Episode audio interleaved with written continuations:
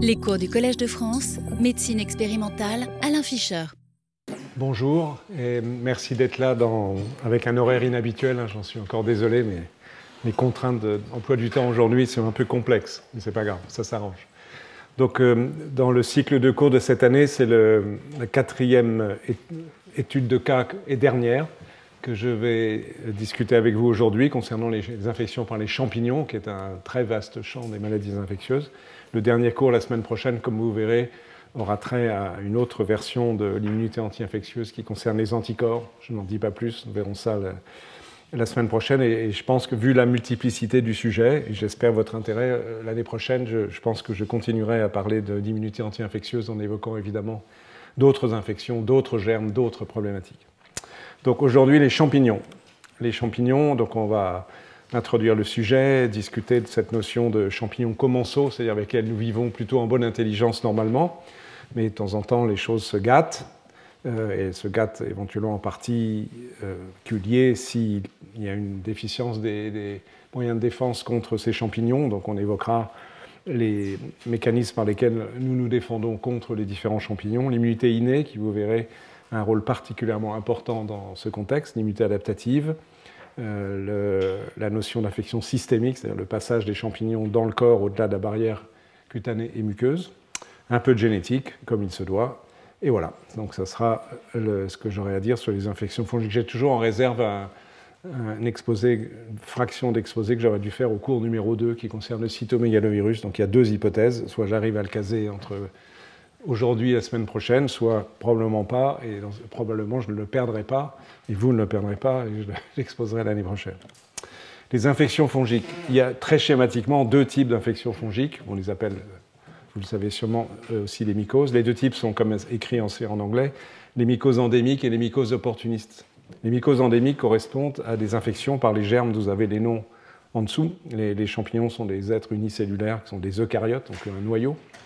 Euh, les coccidiomycoses, si je lis, l'histoplasmose, blastomycose, euh, phéo-hyphomycose, pénicillose, porotrichose, paracoccidiomycose, la terminologie n'est pas extrêmement simple. Donc, sont autant d'infections provoquées par des champignons différents qui sont des, champignons pathogènes. C'est-à-dire que pour développer ce type de maladie infectieuse, il n'y a pas besoin d'avoir une déficience de son système immunitaire. Et si on a la malchance, dans certaines circonstances, d'être en contact avec tel ou tel de ces champignons, on peut développer une infection. Par exemple, ce ne sont pas des infections très fréquentes en Europe, à vrai dire. Euh, mais la, la première et la dernière, coccidiomycose et paracoccidiomycose, sont des infections relativement fréquentes en Amérique du Sud. On discute avec les collègues d'Argentine, de Brésil, etc. Ils connaissent très très bien ces maladies. Et nous ne les connaissons pas parce que euh, ces champignons ne sont pas présents chez nous. Ce que nous connaissons finalement mieux euh, en Europe et en France en particulier, ce sont les infections par les champignons qui sont sur la colonne de droite, qui sont les mycoses dites opportunistes, c'est-à-dire que les champignons euh, qui sont en cause sont les champignons avec lesquels nous cohabitons. On verra ça un peu plus de détail tout à l'heure et qui euh, donc habituellement ne provoquent pas d'infection, ne pénètrent pas dans notre corps de telle manière qu'ils provoquent une infection. Nous, encore une fois, nous cohabitons harmonieusement avec eux. Mais si notre système immunitaire, pour une raison variée, ne fonctionne pas comme il le devrait, alors une infection peut survenir, soit au niveau des revêtements euh, cutanés et muqueux. Par exemple, les, les- candidoses sont les, infections de loin les plus fréquentes. Euh, candidose, donc on- vous enverrez même des photos de, la peau, des ongles ou, des muqueuses, soit, plus grave, qu'il y ait pénétration dans l'organisme et euh, maladie systémique. Donc la problématique, même si évidemment en termes de réponse immunitaire il y a des éléments communs, mais la problématique est sur le plan médical assez distincte entre ces deux catégories d'infections fongiques. Mais voyez que la liste des champignons est longue. Évidemment, il est hors de question de les discuter en détail, euh, mais on va euh, essayer d'en extraire un certain nombre de points saillants. Euh, Parmi les infections opportunistes, les deux de loin les plus importantes, dont on parlera beaucoup, sont les infections par candida. Il y a beaucoup d'espèces de candidats. Le genre candida, il y a des, 50, des dizaines et des dizaines de candidats. Celui dont vous connaissez sûrement le nom, parce qu'il est ultra euh, banal, c'est Candida albicans, dont 30% de la population en gros est porteur, mais qui de temps en temps provoque des infections. On parlera aussi, des, même une photo dans un instant, des aspergilloses, donc provoquées par le genre Aspergillosis, dont il existe aussi des dizaines d'espèces différentes. Plus fréquentes sont Fumigatus, Niger, etc., et puis toutes les autres.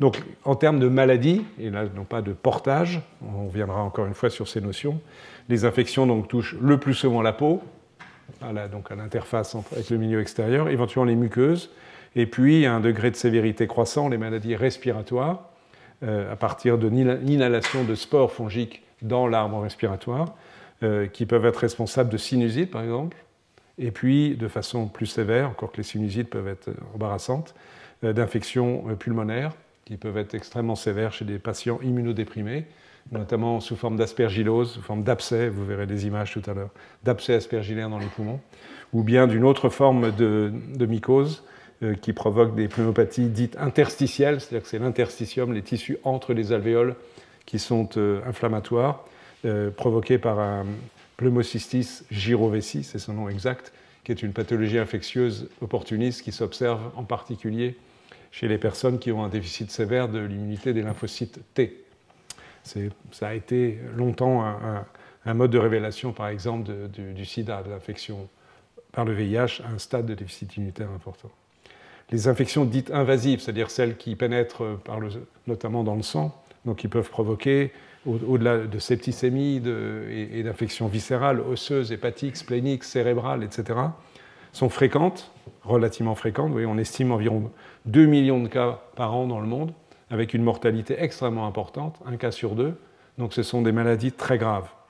Mais ce sont des maladies très graves qui surviennent dans des circonstances particulières, en particulier, notamment dans le contexte de chimiothérapie importante chez des patients atteints de cancer ou des traitements, par exemple, de leucémie qui induisent une euh, disparition transitoire des globules blancs, donc entre des polynucléaires neutrophiles. Donc on sait que ce sont des situations à haut risque d'infection systémique euh, par champignon, et encore une fois, difficile à traiter et source de mortalité. Vous voyez, vous pouvez lire, c'est la dernière ligne de cette diapositive, parmi les infections nosocomiales, c'est-à-dire les infections en gros qu'on acquiert à l'hôpital, par un effet secondaire, effet adverse des traitements, des cathéters, etc., etc. Les infections par les champignons euh, sont euh, importantes puisqu'elles représentent 10% des cas, et encore une fois avec une mortalité importante. Donc le sujet en médecine est un sujet sérieux et qu'il faut considérer. Revue rapide des différents types de champignons, je ne vais pas entrer dans les grandes classifications euh, euh, qui auraient un aspect un peu botanique. Il y a les levures, les filaments, les champignons dimorphiques, dimorphes, je ne sais pas comment on dit, peut-être dimorphes, les levures encapsulées, les dermatophyties et pneumocystis. Ce sont les grandes catégories. Euh, les levures, donc les levures qui nous intéressent, pas la levure de bière, mais bien que ce soit la même famille. donc candidats, les, les, différentes espèces de candidats, qui peuvent être présentes, vous allez voir la photo ensuite, soit sous forme de levure, c'est-à-dire de spores, de, cellules euh, uniques d'aspect ovoïde, soit qui se développent en filaments, vous verrez les photos dans un instant, et c'est ainsi qu'elles pénètrent éventuellement dans, les tissus, qu'on appelle des hyphées. Euh, les, euh, champignons qui sont presque toujours sous forme de filaments sont les aspergillus, on est des, des longs des bâtonnets allongés, et il y a donc des champignons qui prennent de façon assez classique les deux formes que sont histoplasma, qu'on ne voit pas en France, qui est une maladie en fait des États-Unis, d'Amérique du Nord plus exactement, les coccidioides et paracoccidioides, dont je vous ai déjà dit un mot, notamment en présent en Amérique du Sud. Il y a des levures encapsulées, donc une capsule extrêmement épaisse comme le cryptococcus qui peut donner en particulier des méningites et des, des abcès cérébraux chez les sujets immunodéficients. Dermatophytiques sont des champignons beaucoup plus banaux de la peau comme trichophyton. Quand c'est en bleu, ça veut dire que ce sont, ce sont des champignons euh, pathogènes et non pas opportunistes. Donc ils peuvent provoquer des pathologies, même chez les sujets immunocompétents. Et pneumocystis, donc je l'ai cité à un instant, pneumocystis gyrovesi, qui est euh, à nouveau qui a un aspect morphologique de, de petite, euh, un petit ovale de 4-5 microns, donc un peu plus de diamètre, un peu plus petit qu'une cellule, et qui provoque ces pneumopathies interstitielles sévères, mortelles potentiellement, chez les sujets profondément immunodéprimés en ce qui concerne les lymphocytes. Voilà, revue ultra rapide, synthétique des différentes classes de champignons provoquant des infections chez l'homme. Quelques photos, quelques images. Aspergillus, voyez, se donne un aspect assez joli, on va dire. Euh, mais quand on a ça dans les alvéoles pulmonaires, ce n'est pas forcément une bonne idée. Donc il y a une espèce de bourgeonnement euh, à partir de ces filaments, et euh, ensuite dispersion de spores qui à nouveau vont donner naissance à des filaments et avec un, une dissémination croissante euh, avec des images assez impressionnantes. Candida, donc encore une fois les infections fongiques les plus fréquentes, donc sous forme de levure, vous voyez ces images euh, d'ovoïdes qu'un noyau et un cytoplasme. Et puis ces cellules donc bourgeonnent, elles croissent par bourgeonnement et ensuite elles donnent naissance à de nouvelles spores, de nouvelles êtres unicellulaires de candidats. Et donc ce sont les fameux filaments ou hyphées euh, qui euh, sont le plus souvent responsables, on va le revoir dans un instant, de la pénétration euh, à travers la peau, à travers les muqueuses et, le risque d'infection, ou bien la colonisation de, surface ou, dans, l'épiderme et, le derme. ici des images d'infection maintenant. vous avez ici une image de scanner, donc de, tomographie du poumon, une coupe transversale d'un poumon, hein, un thorax, plus exactement le cœur ici, les vertèbres. Donc vous voyez, cette image ici est tout à fait pathologique. Euh, c'est absolument typique de ce qu'on observe dans les aspergilloses pulmonaires, une image en fait qui est sphérique, si on la reconstitue en trois dimensions, avec une zone aérée, il y a de l'air, et une zone opaque, euh, qui est l'endroit où euh, ces gentilles petites bêtes sont en train de proliférer de façon assez impressionnante. Donc ce sont des images qui en médecine sont très classiques et sont évocatrices d'aspergillose pulmonaire. Donc c'est un abcès aspergillaire au sein du parenchyme pulmonaire. À droite, vous avez aussi une image inquiétante. Donc cette fois-ci, c'est la, coupe en, scanner d'un cerveau. Euh, en noir sont les ventricules, l'avant, l'arrière. Et vous voyez cette image euh, encerclée d'une couronne blanche. Euh, c'est un abcès provoqué par Cryptococcus, donc qui se développe au sein de, cet environnement. Donc évidemment, il y a une réponse inflammatoire qui limite l'extension de, l'infection, mais ce sont des infections graves qui surviennent chez les sujets immunodéprimés. Une infection opportuniste, mais on peut avoir des situations où il, y a, d'ailleurs c'est le cas sur cette image, il y a plus qu'une image, on voit cette grande image ici, mais il y en a une autre ici, euh, et, il y en a peut-être une ici, mais je ne vois pas très très bien. J'essaie de voir sur l'image de l'écran. Enfin, malheureusement, on peut avoir des situations où il y a 20 abcès dans le cerveau. Une dissémination à partir du sang et une colonisation euh, du cerveau avec un franchissement par les champignons de la barrière hématoménagée. Donc deux exemples de situations graves d'infections invasives telles qu'on les observe, encore une fois, chez les sujets immunodéprimés, d'où l'importance de comprendre les mécanismes de défense immunitaire contre ces champignons. Euh, moins graves, mais pas forcément sympathiques, sont les infections cutanéo-muqueuses, donc qui ne pénètrent pas au sein du corps, mais qui, sont, qui peuvent être des infections chroniques en absence de traitement. Euh, vous avez euh, en haut à gauche une image qui est assez banale chez les nourrissons, où parfois on voit des espèces de taches comme s'il y avait des fragments de lait qui étaient restés sur la muqueuse, mais sauf que les fragments ne s'en vont pas. Ces plaques blanchâtres euh, correspondent à une infection par candida, mais ici c'est une infection plus sévère, où le, haut du palais, la langue est touchée, la luette, etc. Et, ça, c'est typiquement une image à nouveau qu'on observe chez les patients qui ont un déficit immunitaire. Euh, des atteintes inguales chroniques, vous voyez, onyxis, donc l'ongle lui-même, périonyxis, autour de l'ongle. Euh, c'est assez typique d'infection chronique par candida. Et qui, candida peut aussi être responsable de lésions au sein de l'ésophage, vous voyez les, espèces de petites tuméfactions blanchâtres disséminées tout au long de l'œsophage, vues ici en odoscopie avec un, fibroscope, et, voilà, qui indique ce type d'infection. Encore une fois, ces trois images-là ne s'observent pas chez les sujets normalement immunocompétents. Pour arriver à ce stade de sévérité, euh, encore, je me répète, mais il faut une déficience des moyens de défense contre les infections fongiques. On va voir ça dans, dans un instant. Alors, la notion importante, c'est cette notion de colonisation-invasion. Donc à quel stade la présence d'un champignon comme Candida par exemple ou éventuellement Aspergillus passe d'une simple colonisation sans aucun effet pathologique au stade d'invasion, c'est-à-dire d'une infection qui pose un problème médical.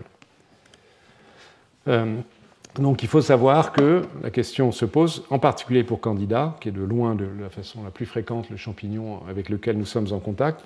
Si on prend une population donnée, 30% de la population d'entre nous sommes porteurs au niveau de notre peau, au niveau de nos muqueuses génitales et au niveau de l'intestin, donc au sein de l'intestin, dans le côlon. Environ 30% d'une population, et une population normale, hein, sans, pathologie particulière, euh, est porteur de Candida. C'est-à-dire que si on fait après l'élément cutané et qu'on met en culture, ce qui est très facile pour les champignons, on va trouver, enfin pour, sur Candida en tous les cas, on va trouver des, spores qui vont pousser dans le milieu de culture. Si on fait des prélèvements au niveau des muqueuses génitales, c'est la même chose, et à partir des selles, c'est la même chose. Donc, mais ces 30%, 30 de la population n'ont pas une infection à Candida. Ils sont porteurs de Candida, qui vit en symbiose avec euh, notre euh, environnement, sans problématique d'infection. Le, le point essentiel, c'est qu'à partir de ce portage, asymptomatique et sans conséquence, peut survenir, donc ce qui est écrit en dessous, une colonisation, et donc une infection qui peut être, donc, se situer à deux niveaux, et on verra qu'en termes d'immunité, ce ne sont pas tout à fait les mêmes moyens de défense qui sont mis en jeu. Une infection qui peut être cutanéo-muqueuse, donc, comme on a vu euh, dans, les images précédentes de façon impressionnante, relativement impressionnante, où ces, images-là, elles sont donc au niveau des muqueuses, la, bouche, jusqu'au pharynx, l'ésophage, ou bien au niveau de la peau et des ongles, mais malgré le fait que ces individus-là aient, des, anomalies de leur système immunitaire, ça ne va pas induire de pénétration plus avant du champignon et d'infection systémique. Il n'y a pas de passage de champignon dans le sang. Donc il y, a, un défaut de contrôle de l'infection au niveau cutané muqueux, mais pas un défaut de contrôle systémique, ce qui en soi témoigne du fait que les mécanismes mis en jeu ne sont pas les mêmes. On va y revenir tout à l'heure.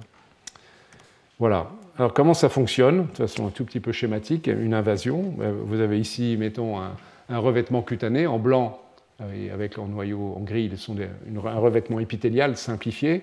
Donc ici, il n'y a qu'une couche, donc on pourrait dire peut-être que c'est un, épithélium muqueux. Vous savez que l'épithélium de la peau a plusieurs couches, mais ça ne change pas grand-chose. D'ailleurs, là en dessous, il y a deux couches. Donc voici les spores qui sont présents à la surface, qui adhèrent à la surface du revêtement épithélial. Et si elles sont dans une situation euh, adéquate, on va y revenir dans un instant, euh, des bourgeonnements sous forme de donc ces, filaments, ces hyphées vont s'insérer essentiellement entre les cellules, avec certainement libération d'enzymes permettant de cliver les, systèmes de jonction entre cellules, qui sont des systèmes pourtant très serrés. Donc il y a bourgeonnement intérieur qui peut se prolonger, et ici, euh, donc on, est, on, a des, des ou des pseudo-hyphées, enfin peu importe, qui pénètrent. Là, on a une invasion fongique, et donc s'il y a libération de spores, cette colonisation au niveau de l'épiderme, si on est de la peau et du derme, va devenir une pathologie infectieuse. Et un stade de plus, c'est la pénétration dans un vaisseau, c'est ce qui se passe ici. Vous avez les, bourgeonnements qui, gagnent le vaisseau. Donc pénétration d'hyphée et donc euh, relargage euh, de levures dans la circulation sanguine qui peuvent partir et donc essaimer dans le corps entier. Donc évidemment, il vaut mieux, en termes d'immunité, bloquer ces phénomènes en, amont excusez-moi, euh, de cette phase-là, sachant qu'en plus, il peut y avoir, dans certains cas, colonisation de l'endothélium, donc des tissus qui sont, revêtent les vaisseaux, la paroi des vaisseaux, euh, qui, avec euh, l'endocytose des, spores dans les cellules endocytaires et ensuite pénétration au-delà des cellules endocytaires. Donc, autrement dit, les champignons utilisent les cellules qui bordent les vaisseaux pour euh, sortir des vaisseaux et aller pénétrer dans les tissus. Donc, ce sont différentes phases euh, d'une pénétration par les champignons. Alors, la situation physiologique, observée dans 30% des cas euh, dans le contexte d'infection par candida, plus rarement avec d'autres champignons, est la suivante. C'est une situation en fait qui est probablement en grande partie lié à la quantité de champignons présents. Donc, dans une situation où il y a low load, ça veut dire peu de, peu de champignons présents à la surface d'un épithélium, euh, ici c'est un épithélium euh, respiratoire, et, eh bien euh, on, a une situation où il n'y a pas vraiment de mise en jeu de, de réponse inflammatoire ni mutéinée des cellules épithéliales. Il est possible d'ailleurs que l'équilibre entre les champignons en bleu et les bactéries qui sont aussi physiologiquement présentes fasse qu'il y ait un milieu écologique stable, c'est-à-dire que la présence des bactéries empêche une croissance excessive des champignons, et peut-être réciproquement. Donc on a un équilibre euh, qui soit harmonieux et, sans, sans, dommage. Et par ailleurs, euh, on a une situation que je vous expliquerai dans un instant, c'est que les, les, molécules qui sont exprimées à la surface des champignons, des sucres, vous allez voir ça, qui sont reconnus par l'immunité innée, certaines d'entre elles ne sont pas visibles, parce qu'elles sont dans une sous-couche, et du coup la réponse inflammatoire est limitée. C'est ce qui est indiqué ici par la, protection des PAMS. Les PAMS sont les, je vais vous montrer dans un instant ce que c'est, sont les structures moléculaires, en l'occurrence de sucre, de la paroi du candidat qui sont reconnues par l'immunité innée. Mais dans certaines circonstances de, cette croissance et en quantité limitée des champignons, donc il y a relativement peu de ce sucre à voir, et donc les cellules, que ce soit les cellules épithéliales ou en jaune, ça c'est une cellule dendritique, donc du système immunitaire, qui envoie des prolongements jusqu'à l'extérieur, donc il y a une sorte de capteurs qui permettent de détecter la présence de, microbes. Mais là, ils ne vont pas détecter grand-chose parce que les, les, récepteurs pour les sucres principaux présents à la surface du candidat euh, ne reconnaissent pas des sucres qui sont cachés. Vous verrez ça dans un instant.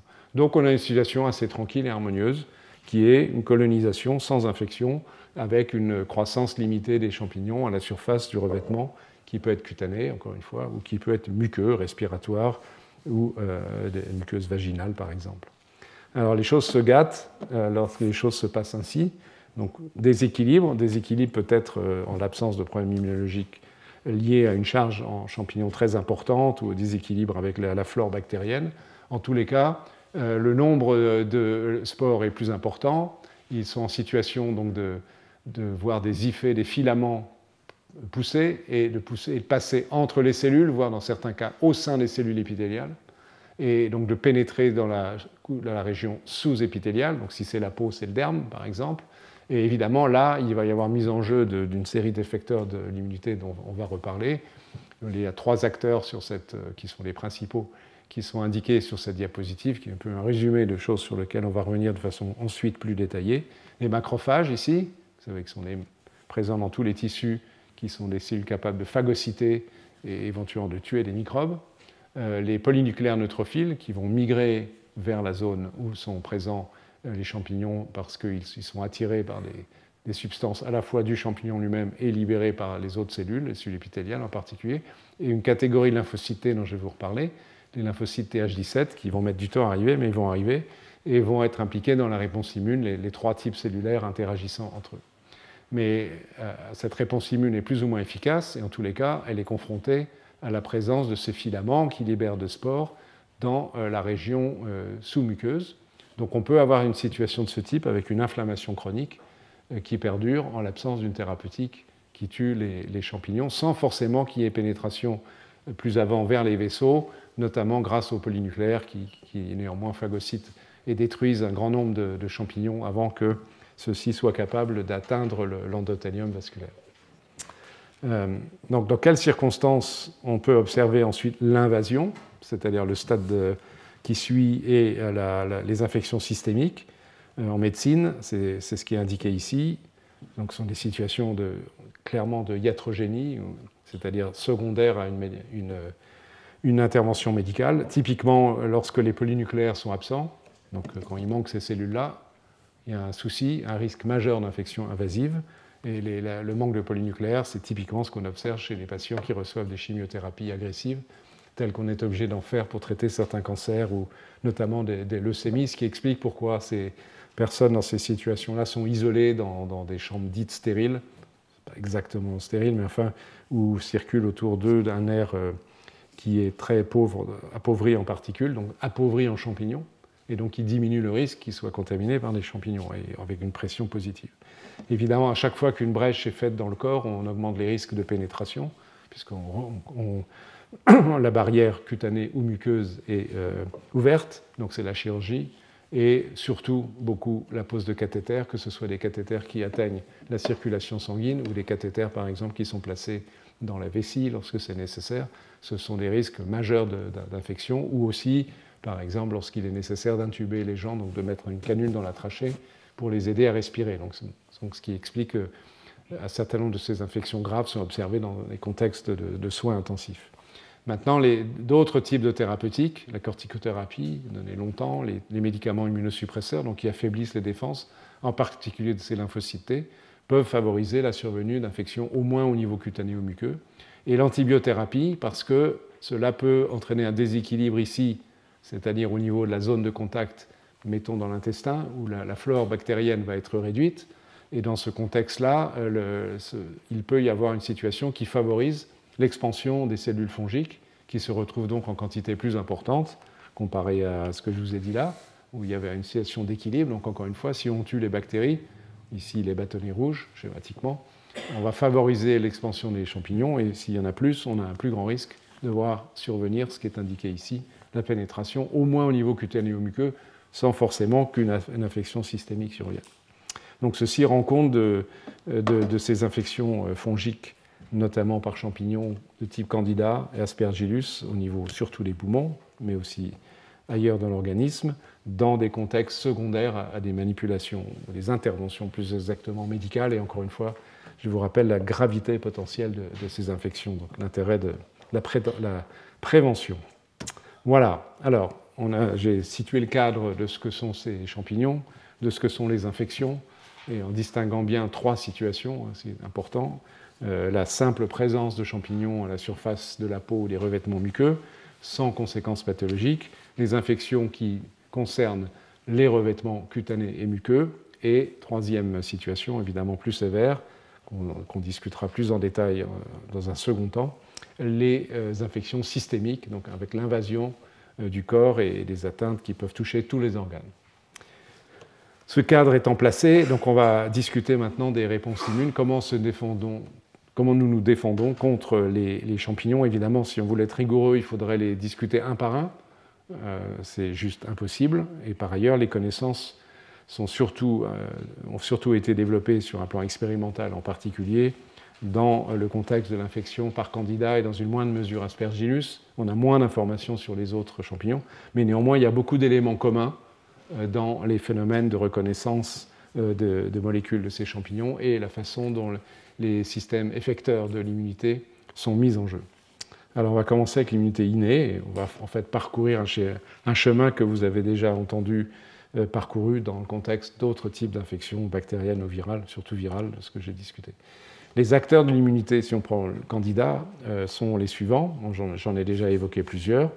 Bien évidemment, en première ligne, c'est la barrière mais ce n'est pas qu'une barrière, comme on va le revoir. Ce sont les cellules épithéliales, que ce soit celles de la peau, de l'intestin ou de l'arbre respiratoire. Les macrophages résidents, donc qui sont présents dans les tissus, capables de phagocytose, capables de produire un certain nombre de molécules qui sont importantes pour l'immunité anticandida.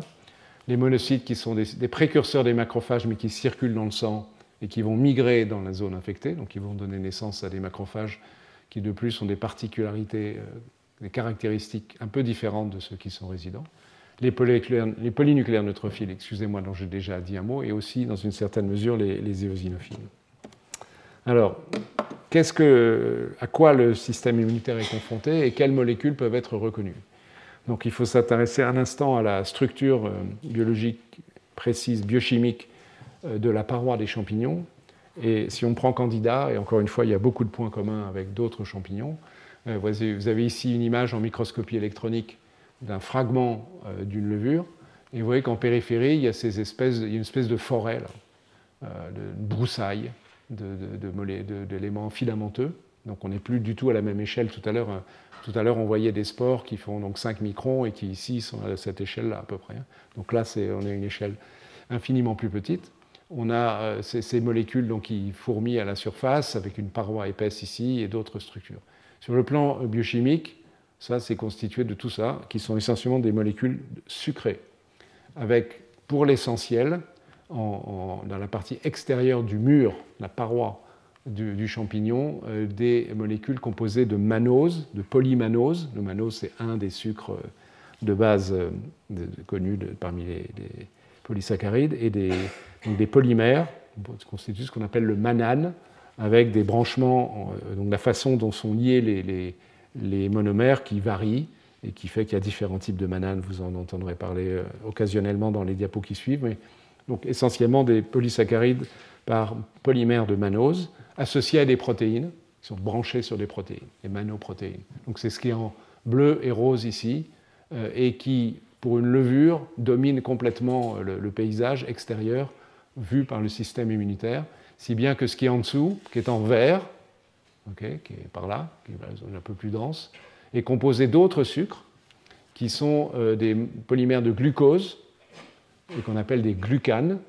Et vous voyez qu'il y en a différents types. Il y a les bêta-1,6-glucanes. Ça, ça veut dire que c'est en fonction de quelle, manière ils sont articulés les uns aux autres sur le plan chimique. Je ne vais pas entrer dans le détail. Les bêta-1,3-glucanes, ce sont des notions importantes parce que leurs structures ne sont pas tout à fait les mêmes et donc les molécules de reconnaissance ne sont pas tout à fait les mêmes. Il y a aussi ce qui est en marron ici, euh, des, sucres euh, associés à des protéines qui euh, sont très rigides, qui sont présents aussi dans la carapace des crustacés, par exemple, qui s'appelle la chitine, à l'égard de laquelle il y a guère de réponse immunitaire. Et en pratique, sur une levure, le, le, manane peut être détecté parce qu'il est en surface, mais ce qui est en dessous, les glucanes, sont pratiquement pas vus par les cellules du système immunitaire. Ce qui est fâcheux pour notre système immunitaire, c'est que la réponse contre les glucanes est de loin celle qui permet le mieux d'induire une réponse d'immunité innée. Par contre, lorsque les filaments apparaissent, hein, vous vous souvenez Voilà, les filaments, tac, tac. Ici, la, structure de la paroi se modifie de telle manière que ce qui est en vert ici devient plus facilement accessible. Donc les, cellules qui vont être impliquées dans la réponse d'immutéinée, certes, peuvent continuer à avoir le manane, mais nous avons des récepteurs contre le manane, mais ils sont moins efficaces, entre guillemets, que les récepteurs pour les glucanes. Donc à ce stade de filament, dit fait, l'immunité devient plus active. Après tout, ce n'est pas idiot, entre guillemets, en termes de, la façon dont dans l'évolution, parce que tant qu'on a des, les, spores qui sont essentiellement en surface, encore une fois, on est plutôt dans la situation de colonisation, on n'a pas forcément envie qu'une réponse immune excessive qui serait, pourrait créer une inflammation se développe, tandis qu'à ce stade-là, il y a vraiment une alerte, puisqu'il y a pénétration euh, de ces filaments, et il est de bon ton de reconnaître ces filaments et de réagir. C'est une façon de, de, dire les choses bien naturellement. Alors avec quoi on reconnaît ces structures? On a déjà évoqué ensemble dans d'autres circonstances le fait que nous avons euh, nos cellules, et toutes nos cellules, pas uniquement les globules blancs, expriment toute une série de, molécules, de récepteurs, qui sont présents soit à la surface, soit au sein du cytoplasme, soit euh, dans des vacuoles au sein du cytoplasme, on appelle les endosomes, qui sont capables de reconnaître différentes molécules chimiques qui sont exprimées par le monde microbien et peu ou pas par nos propres cellules. Donc, ce qui fait la séparation entre le soi et le non-soi. Pour mémoire, je vous rappelle, parce que quand même, on va, 4 des 5 familles sont concernées par les infections, euh, la reconnaissance des champignons. Les, récepteurs de la famille Toll-like, qui sont, il y en a 12 chez l'homme, euh, qui reconnaissent euh, pour certains des sucres, pour d'autres des éléments flagellés de bactéries, pour d'autres des, éléments plus compliqués qui contiennent à la fois des lipides, des polysaccharides et des protéines, ce qu'on appelle le licopolysaccharide, etc. Euh, qui reconnaissent en tous les cas euh, les, PAMP, dont je parlais tout à l'heure, donc qui sont les motifs chimiques présents dans les microbes, et ces récepteurs, les autres aussi, d'ailleurs on les appelle les pattern recognition receptors, par opposition aux anticorps et aux récepteurs des lymphocytes qui reconnaissent des structures très spécifiques liées à une séquence d'acides aminés. Ici, ils reconnaissent euh, des, des formes d'association de certains. Donc, dans un instant, on va le voir pour de, de, de glucane, de manane, etc., etc. Donc, ils sont présents à la surface des cellules et pour certains d'entre eux dans des endosomes, dans des structures euh, qui forment des vacuoles au sein des cellules et qui peuvent contenir des microbes qui ont été phagocytés. Deuxième type de récepteurs qui sont des cytosols, on les appelle les nucléotides binding domain, leucine rich repeat containing receptors. Donc, désolé, c'est une terminologie un peu compliquée. L'abréviation c'est NLR. Donc ce sont des récepteurs qui aussi reconnaissent toute une série de substances différentes qui vont être impliquées dans l'immunité contre les champignons, entre autres, vous verrez. Donc ils sont dans le cytosol, pas, à la surface, mais dans le cytosol. Donc s'il y a une pénétration intracellulaire d'un microbe, et pourquoi pas de candidats par exemple, c'est possible à travers ces filaments, euh, ils, peuvent être mis en jeu. Il y a d'autres types de récepteurs qui sont à la surface, et la, la catégorie numéro 3 est très importante dans le contexte des infections fongiques. Ce sont des récepteurs type lectine. Lectine, c'est-à-dire en gros qui reconnaissent des sucres. Ça tombe bien, hein, puisque je vous ai rappelé que les constituants principaux de la paroi des, champignons sont des sucres. Donc c'est ceux-là en première ligne, mais pas exclusivement, comme vous allez le voir, qui vont être mis en jeu dans la reconnaissance, la détection qu'il y a éventuellement donc pénétration par un champignon au niveau de la peau, au niveau d'une muqueuse. Il y a encore les récepteurs pour les acides nucléiques, qui sont moins importants dans le contexte des infections fongiques, sont surtout importants pour les infections virales. Néanmoins, euh, les, champignons, ça contient de l'ARN et de l'ADN. Donc, ces ARN peuvent être détectés, notamment les ARN par ces récepteurs qu'on appelle RIG-I, etc. Et aussi, récepteurs pour l'ADN sont moins en jeu. Donc, les trois principaux mis en jeu dans la détection d'infections fongiques sont les trois premiers, et on va surtout parler de la catégorie numéro 3, les récepteurs de type lectine, C. Voilà. Alors, si on passe en vue, voilà ce qu'on a à peu près. Euh, comment comment on détecte? On a ici la, dans l'image intermédiaire ici les molécules qui sont surtout présentes à la surface cellulaire et qui vont détecter les sucres des champignons. Et en haut, vous avez les cellules qui expriment ces récepteurs. Donc à gauche ici, euh, ce sont des récepteurs qui sont essentiellement exprimés par les macrophages, donc résidents, ou les macrophages dérivés des monocytes qui circulent dans le sang. Après, on aura les polynucléaires, euh, plus les monocytes, et ici, on a à la fois les polynucléaires, les cellules dendritiques, elles sont importantes pour induire l'immunité adaptative, les lymphocytes T et les lymphocytes B, et encore là des récepteurs qui sont exprimés à la fois par des polynucléaires, des monocytes, des cellules dendritiques. Donc on peut les repasser en vue sans, être trop long. Donc en, vert sont indiqués les motifs sucrés, les PAMP, euh, qui sont donc les, séquences reconnues euh, par euh, les récepteurs qui sont en dessous. Donc vous avez ici des mananes branchées en haut, donc c'est encore une fois certaines structures chimiques qui relient les manoses entre eux. Donc vous voyez que le haut manane, il va être capable, il est à la présent, je reviens en arrière pour vous montrer où il est, il est là, à l'extérieur du, champignon. Le haut manane, il peut être connu par les monocytes et les macrophages grâce à deux molécules de la famille des toll-like récepteurs, donc la première famille dont je vous ai parlé, numéro 2 et numéro 4, peu importe. Le bêta-glucane, là on arrive dans les choses plus spécifiques, qui est en dessous, donc est caché et peu visible, sauf au stade filamenteux, va être reconnu par une molécule qui s'appelle dectine 1. Et la dectine 1 fait partie de cette famille des cytoplectine récepteurs. On va y revenir.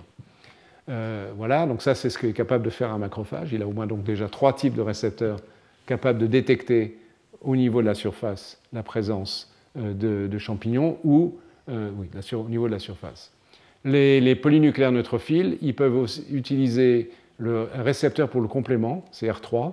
Donc le complément, je vous rappelle, ce sont des protéines qui sont présentes dans la circulation sanguine, en plasma, et qui sont des enzymes qui s'activent en cascade à partir du moment où le premier élément se fixe sur la paroi mettons d'un champignon, ça arrive.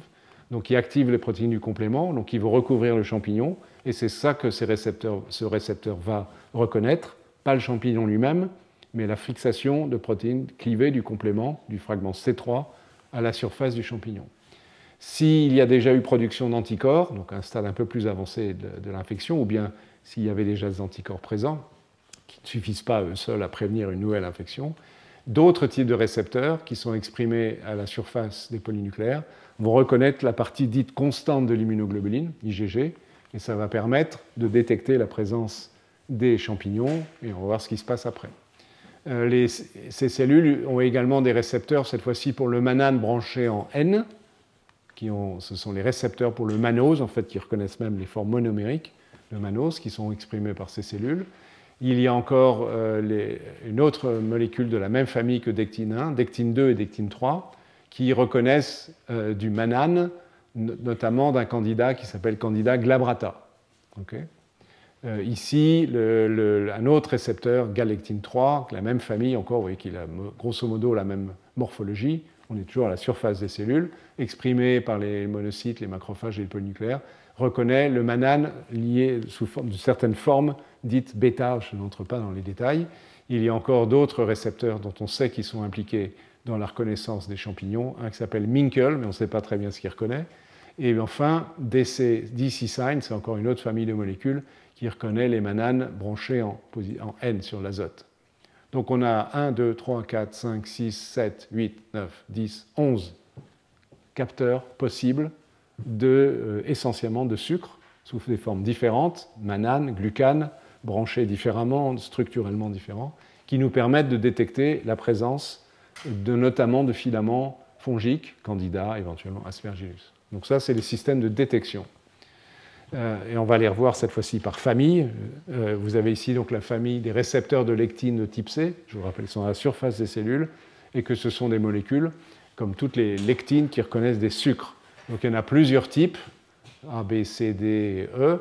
Donc ceux qui nous intéressent, ceux où j'ai mis une flèche rouge, qui correspondent, ils sont sur la diapo précédente, à des molécules capables de reconnaître des sucres de champignons. Dectine 1, donc à cette morphologie-là, espèce de tête qui va se fixer sur les sucres. on est dans la partie extracellulaire. Ici, c'est la membrane, et là, on a une région intracellulaire. Ce qui est important, c'est que dans la région intracellulaire, il y a une certaine séquence d'acides aminés ici, avec deux acides aminés variables, une tyrosine euh, euh, ici et là une leucine, et que cette euh, région est très importante parce qu'elle va permettre de se fixer et de recruter, on va voir ça ensuite, des molécules intermédiaires qui vont être impliquées dans la transmission de signaux. C'est bien gentil de capter le fait qu'il y a à, proximité des sucres de champignons, mais il faut qu'il y ait une conséquence. Si on veut qu'il y ait une conséquence, et qu'il y ait une réponse intracellulaire. Et donc ici, cette petite séquence de quatre acides aminés dans le récepteur est très importante. Euh, pour d'autres récepteurs, ça fonctionne de façon un peu différente. Euh, le, type B, donc euh, dans le type B, il y a Minkel et Dectine 2, qui étaient sur la diapo d'avant, donc ils sont impliqués dans Dectine 2, il est là. Il reconnaît notamment les alpha-mananes de Candida glabrata, pas que uniquement celui-là, mais bon, Minkel, on ne sait pas trop ce qu'il reconnaît. Même structure, mais là, il, manque cette région essentielle pour la transmission de signal. Donc la transmission de signal, elle vient par l'association avec un autre type de protéines qui elles-mêmes, ces protéines, contiennent d'autres types de, séquences d'acides aminés avec une tyrosine euh, qu'on retrouve ici euh, et une leucine en, tandem. Et cette molécule adaptatrice va permettre de recruter, donc il y a une étape de plus si vous voulez, de recruter des molécules de signalisation.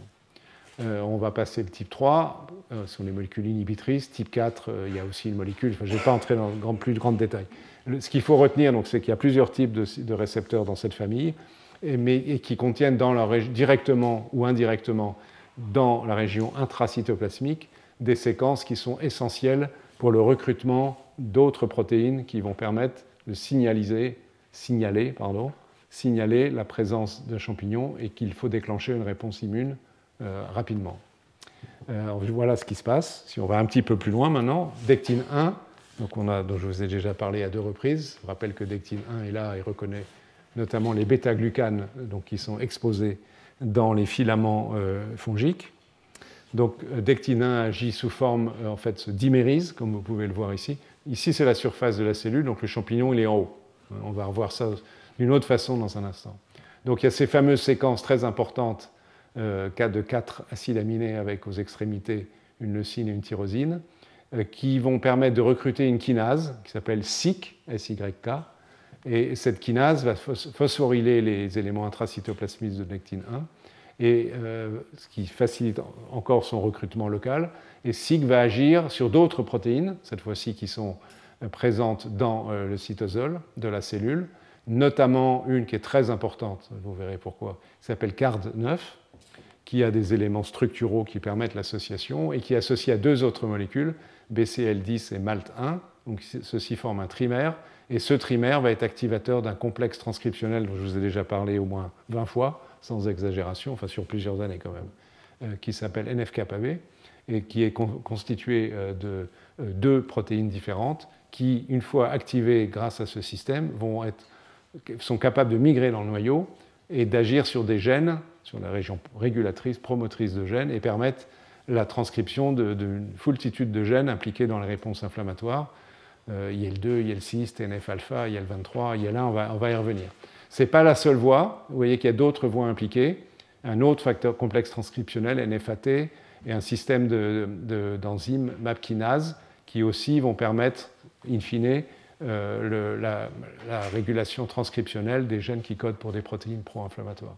On pourrait ajouter, ce qui n'est pas sur cette euh, diapositive, que ce système aussi, par exemple, va directement activer la phagocytose lorsqu'il s'agit de cellules phagocytaires. Et puis, ce n'est pas tout, parce qu'on y reviendra tout à l'heure. Euh, ce système enzymatique permet de fabriquer, d'oxyder de, l'oxygène et de créer des, réactifs oxygène oxydés, porteurs d'électrons supplémentaires, qui peuvent agir d'ailleurs directement éventuellement sur le champignon, mais aussi vont activer une autre voie, euh, un autre récepteur qui était ici, la famille NLR. Donc là, cette fois, le, récepteur, il n'est pas activé directement par un produit du champignon, il est activé par un produit d'une première réaction de reconnaissance.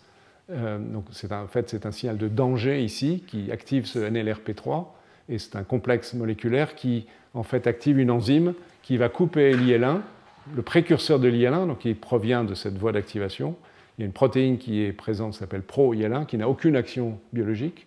Mais le pro-IL1, grâce à l'enzyme activée par NLRP3, on, reverra ça, permet de produire de l'IL1, et vous verrez à plusieurs reprises que l'IL1 joue un rôle très important secondairement dans l'activation de l'immunité adaptative contre les champignons. Donc vous voyez, à, travers un récepteur sont mises en jeu une série de cascades d'événements euh, qui vont favoriser la réponse immune. Dectine 2, on l'a vu tout à l'heure aussi, juste pour vous rappeler, il est là, même famille, euh, il reconnaît des sucres légèrement différents, et c'est un peu la même chose, c'est pas tout à fait le même schéma, mais in fine c'est pareil. Euh, donc la grande différence, c'est que la, courte région intracytoplasmique de Dectine 2 à elle seule ne peut pas recruter l'enzyme SIC, mais par contre, l'association à une chaîne particulière de protéines issues du, récepteur FC, même si ce n'est pas en soi le récepteur FC, euh, permet, avec les mêmes séquences, de recruter et d'activer SIC. Et on retrouve à peu près ce que je vous ai dit tout à l'heure pour Dectine 1, l'activation d'NF-kappa-B indirectement, les MAP-kinases, NFAT, donc tout pareil. donc les mêmes conséquences finales, la, production d'un certain nombre de molécules pro-inflammatoires, et aussi indirectement l'activation d'un récepteur NLR via les, réactifs oxygène euh, avec un électron supplémentaire, activation d'une enzyme caspase et clivage de pro-IL1 en IL1. Donc, la machine se met en route dans, ces circonstances. Les toll-like récepteurs, hein, je rappelle, puisqu'ils sont aussi impliqués, ils sont là, à la surface. Ils ont une action un peu différente en termes de signalisation. Euh, ils ont deux voies d'activation, mais finalement, on retrouve des éléments communs. Je, passe sur tous les détails moléculaires qui sont assez complexes. Euh, euh, on arrive ici à, des éléments communs. D'une part, P38 et JUNK JNK sont des enzymes en fait, qui font partie de cette famille des MAPkinases. Donc on se retrouve avec une voie parallèle. Et ici, c'est la voie NF-kappa-B, avec plus de détails moléculaires, mais je ne vais pas vous les donner. Et donc la pénétration intranucléaire euh, de, dimères de, molécules NF-kappa-B qui permettent l'activation de cytokines pro-inflammatoires dans certaines circonstances des interférons qui sont moins mis en jeu dans le contexte des infections fongiques. Donc on a des systèmes distincts de reconnaissance qui ne reconnaissent pas les mêmes molécules, mais qui convergent vers une série d'activations de molécules effectrices de l'immunité qui sont communs, même si le, système de signalisation initiale est différent, de reconnaissance initiale est différent. Donc à nouveau, un petit résumé, euh, les TLR qui reconnaissent les mananes euh, liées par les, oxygènes, les phospholipomananes pour celui-là, euh, qui activent euh, ces protéines et qui sont en, excusez-moi, qui sont là-haut et qui permettent d'arriver à NF-kappa-B. Euh, Ceux-là, je, vous en parle pas, ils sont moins importants. Dectine 1, dectine 2, très important, glucane, manane, et donc l'activation de SIC, on l'a vu là, et des événements distaux. Donc ce sont, ça, c'est un résumé simplifié des principaux capteurs, détecteurs et de la signalisation sous-jacente induite par la reconnaissance directe de molécules sucrées dérivées des champignons, et aussi, on l'a vu pour l'un d'entre eux, indirecte, je fais référence, c'était là, à, l'activation de ce système cytosolique via les radicaux oxygène libres.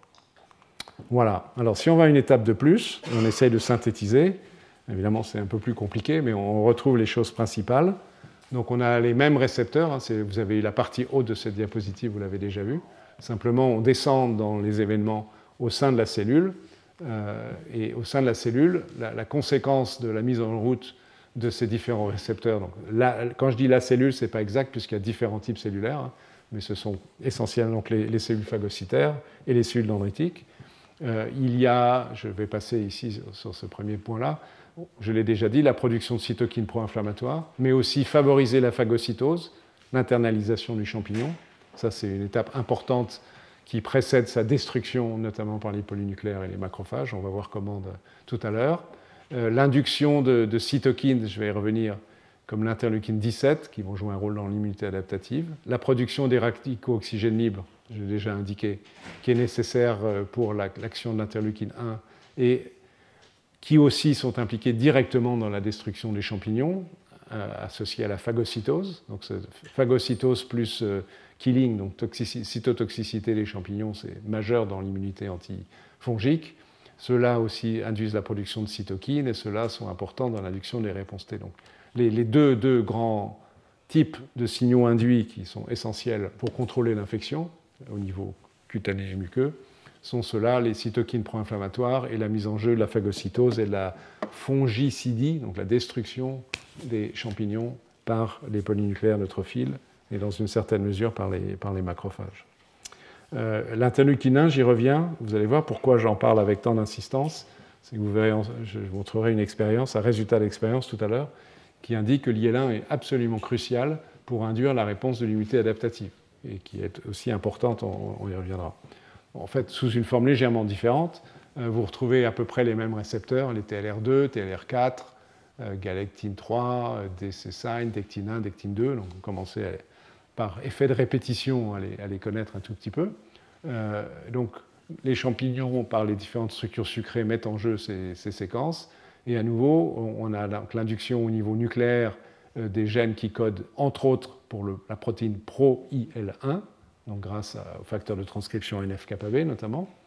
Mais aussi, donc, il y a la mise en jeu de cette famille de moléculaires-là, NLRP3, qui est ici. C'est une molécule, c'est celle-là où il y a les domaines différents, un ovale bleu ici, une région intermédiaire qui s'appelle NACT et les régions LRR qui peuvent être impliquées dans la reconnaissance de certaines structures. Donc NLRP3, sous l'effet des radicaux oxygène libres, s'active, se lie à une, des protéines qui s'appellent pyrine ou ASC et qui vont activer une enzyme qui s'appelle caspase 1. Ça, c'est le résultat final. Et caspase 1 est une, protéase qui clive d'autres protéines, va cliver pro-IL1 et la libération d'IL1. Et cette libération d'IL1, on va voir tout à l'heure que c'est un acteur essentiel de finalement la façon dont l'immunité innée transmet un signal à l'immunité adaptative d'être mise en jeu de façon adéquate pour lutter contre une infection fongique. C'est pour ça que j'insiste un peu là-dessus. Alors d'une façon probablement plus réaliste, plus compliquée, mais plus réaliste, euh, j'ai pris cette image que, je trouve assez jolie, si on peut dire, euh, avec en haut ici, c'est le champignon, qui peut être un, une levure, imaginez un, fragment de filament ou, ou une, une, levure de candida ou un fragment de filament d'aspergillus. Il est là. Il a à sa surface donc les fameux sucres dont je vous ai déjà parlé, les glucanes, les mananes. Et en bas, la cellule qui va être impliquée dans la reconnaissance, ça peut être un polynucléaire, un macrophage, dans une moindre mesure les cellules épithéliales. Et les différents récepteurs, dectine 1, on en a déjà parlé, donc capable de reconnaître les glucanes exposés sur les, sur les filaments. Et en fait, la cellule va s'organiser, la cellule qui va euh, entrer en contact avec le champignon, s'organise de façon structurelle pour créer quelque chose qui ressemble un peu à une synapse. La synapse, ça évoque les, liaisons entre les cellules nerveuses ou la synapse entre des lymphocytes et des cellules présentant l'antigène, mais là c'est une synapse un peu particulière entre une cellule phagocytaire et le champignon qui va avaler. Donc c'est un moment transitoire, mais qui est assez complexe sur le plan moléculaire, où des molécules de dectine vont s'accumuler dans la zone de contact, c'est logique, euh, reconnaissant les sucres à la surface euh, du champignon, et vont mettre en jeu, à nouveau, bien sûr, une série d'enzymes, SIC et quelques autres, qui vont transmettre un signal à la cellule. Excusez-moi. Euh, il y a d'autres molécules qui sont mises en jeu. Je ne vais pas être euh, entrer dans trop trop de détails. C'est ces molécules branchées qui sont à la membrane cellulaire, qui peuvent aussi jouer un rôle dans le contact avec le champignon. Et cette situation-là, donc active, je vais pas revenir tout ce qui est en dessous, en plus là ça devient difficilement lisible, mais une série de kinases et, d'éléments qui, vont donc jusqu'à, toujours la même chose, hein. là on est au niveau du noyau, la, réponse transcriptionnelle, donc la production de cytokines pro-inflammatoires, mais aussi la réorganisation de la cellule qui vont faire que ce champignon qui est là-haut va être phagocyté, il y avoir des prolongements de la membrane qui vont entourer progressivement le, champignon, avec une accentuation encore de cette réponse, et qui vont finir par englober complètement le champignon dans une vacuole. Et au sein de cette vacuole vont être libérés en particulier les éléments sont là, ce qu'on appelle le respiratory burst, c'est-à-dire la libération, après que la phagocytose soit faite, c'est ce que je viens de dire, la, libération de radicaux oxygéniques qui sont capables de s'attaquer directement au champignon et de le détruire ou en, jouant sur d'autres protéines encore participer à sa destruction. Mais il y a cette phase-là qui, aussi complexe soit-elle, euh, est absolument cruciale d'activation permettant la phagocytose ainsi que l'inflammation en même temps. C'est crucial dans l'immunité innée anti-champignon. Alors il faut avancer là. Euh, au passage, cette histoire d'IL1, elle a un autre intérêt qui mérite d'être signalé ici. Euh, je, me répète d'une certaine façon, mais vous allez voir pourquoi. Euh, vous reconnaissez à nouveau des filaments de candidats, des levures, détection des glucanes par dectine, c'est toujours la même histoire. Donc induction du gène de l'IL1, mais aussi une autre s'appelle IL18, qui fabrique le pro-IL1, qui, je le répète, n'a pas d'activité biologique directe, mais simultanément activation de cette structure plurimoléculaire qu'on appelle un inflammasome, ça veut dire ce que ça veut dire, impliqué dans les réponses inflammatoires, donc notamment dans le contexte d'infection fongique, et ce système est activé par des radicaux oxygène libres, caspase 1 qui active et qui clive pro-IL1 en IL1, et libération d'IL1. et la libération de l'IL1 peut aussi se faire sous l'effet d'autres protéases qui sont libérées par les nucléaire. Mais le résultat final, à nouveau, c'est l'IL1 il y a un aspect assez intéressant dans, ah oui, je, viendrai après. Peut-être, si je peux le dire tout de suite, voilà. Je, reviendrai en arrière dans un instant.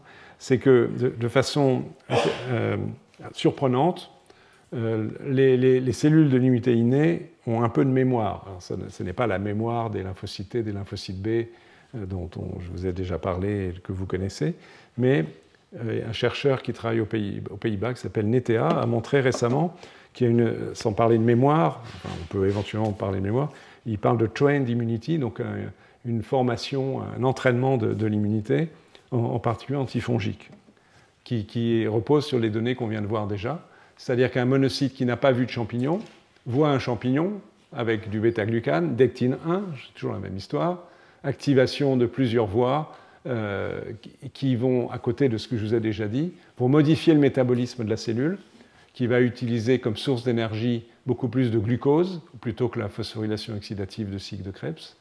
En fait, ça, lui permet d'être plus efficace sur le plan énergétique.